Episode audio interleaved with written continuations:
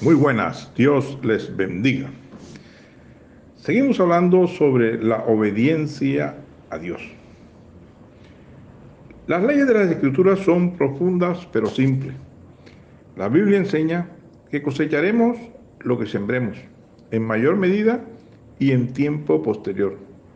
Cuando obedecemos a Dios, siempre obtendremos lo mejor de Él. Cuando no lo hacemos, la vida resulta ser mucho más dura.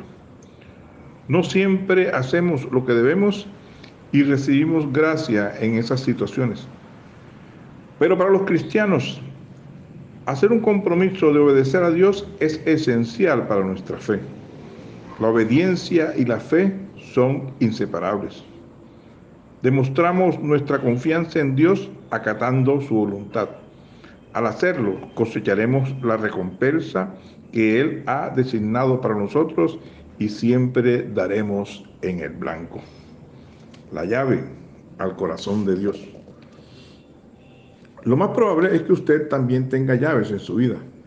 Llaves para abrir su casa, para abrir su automóvil, para abrir su escritorio, etc. Pero ¿alguna vez ha pensado en cuanto a tener llaves para abrir el corazón de alguien? Cuando usted tiene la llave para abrir el corazón de una persona, sabe cómo llegar a lo que se encuentra allí dentro, sabe cómo atraerle hacia usted y entiende cómo se siente él o ella. Para algunas personas puede que la llave sea el amor, la fe o el servicio. Quiero decirle que la llave para abrir el corazón de Dios es la obediencia. Triste decirlo, pero muchas personas no se dan cuenta de esto como nos enseña desde pequeño a ser independientes y autosuficientes. La idea de la obediencia no le sienta bien a la mayoría de las personas, pero Dios no se acomoda a nuestra vanidad, aunque a veces puede ser difícil y algunas veces doloroso.